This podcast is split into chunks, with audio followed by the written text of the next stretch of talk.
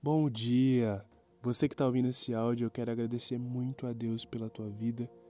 Né? Glorifico a Deus por tudo aquilo que Ele já tem feito. E eu creio que esses áudios, não por mim, mas por, pelo Senhor, têm feito grandes efeitos na vida das pessoas, não só no Brasil, mas também em alguns outros lugares. Glória a Deus por isso, e eu não me engrandeço por isso, mas agradeço ao Senhor por pela atuação, por aquilo que ele tem feito, pelo amor que as pessoas têm sentido pelo Senhor, através da sua palavra, através do compartilhamento de tudo aquilo que o Senhor tem colocado no meu coração. Glória a Deus pela tua vida. Que assim como o Senhor fala comigo, eu peço que o Senhor fale com você e, e assim possamos crescer juntos, né? Em uma só mesa. Glorificado seja o nome do Senhor em tudo isso. Eu quero deixar uma palavra para você com você essa manhã, que está lá em Jeremias 29, 11. A palavra do Senhor diz assim: Porque sou eu que conheço os planos que tenho para vocês, diz o Senhor. Planos de fazê-los prosperar e não de lhes causar dano, planos de dar-lhes esperança e um futuro. Vou ler mais uma vez, porque eu sou eu que conheço os seus planos que tenho para vocês, diz o Senhor: planos de fazê-los prosperar e não de lhes causar dano, plano de dar-lhes esperança e um futuro próspero. Irmãos, esse aqui é um versículo muito maravilhoso no sentido de planejamento do Senhor.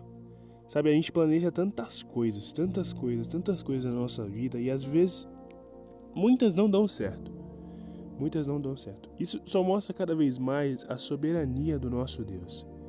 Aqui, eu quero pregar para vocês uma teologia de prosperidade, algo que ah, vocês só vão ganhar, ganhar, ganhar, ganhar com o Senhor. Mas eu quero dizer para vocês que para ganhar nós temos que perder. No reino dos céus é assim, é tudo invertido. A gente ganha, a gente para ganhar a vida eterna, a gente tem que morrer primeiro, morrer para os nossos desejos, morrer para os nossos anseios, morrer para os nossos planos, para que os planos de Deus ganhem vivência na nossa vida, para que os planos de Deus tomem o primeiro lugar da nossa vida e comecem a reinar em nossa vida. Então é tudo invertido. O último é o primeiro e o primeiro é o último. O líder é servo. Tá, tá conseguindo entender aquilo que eu estou passando?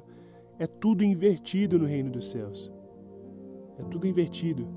Então, para a gente ganhar, a gente tem que perder. Então, essa manhã o que eu quero trazer para vocês é que se você anseia algo, coloque primeiramente nas mãos de Deus, que os planos dele falem mais alto, porque ele sabe os planos que tem para você.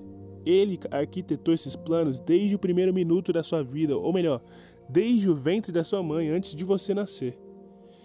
E são planos bons.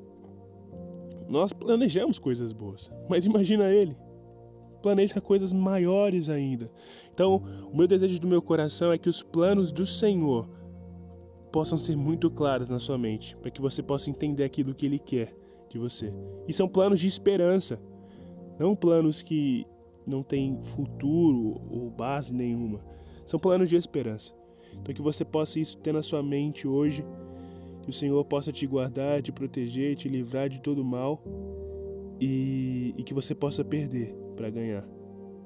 Não importa aquilo que seja, são planos de carreira, planos de sucesso, planos de família, de, de enfim, planos de uma vida toda.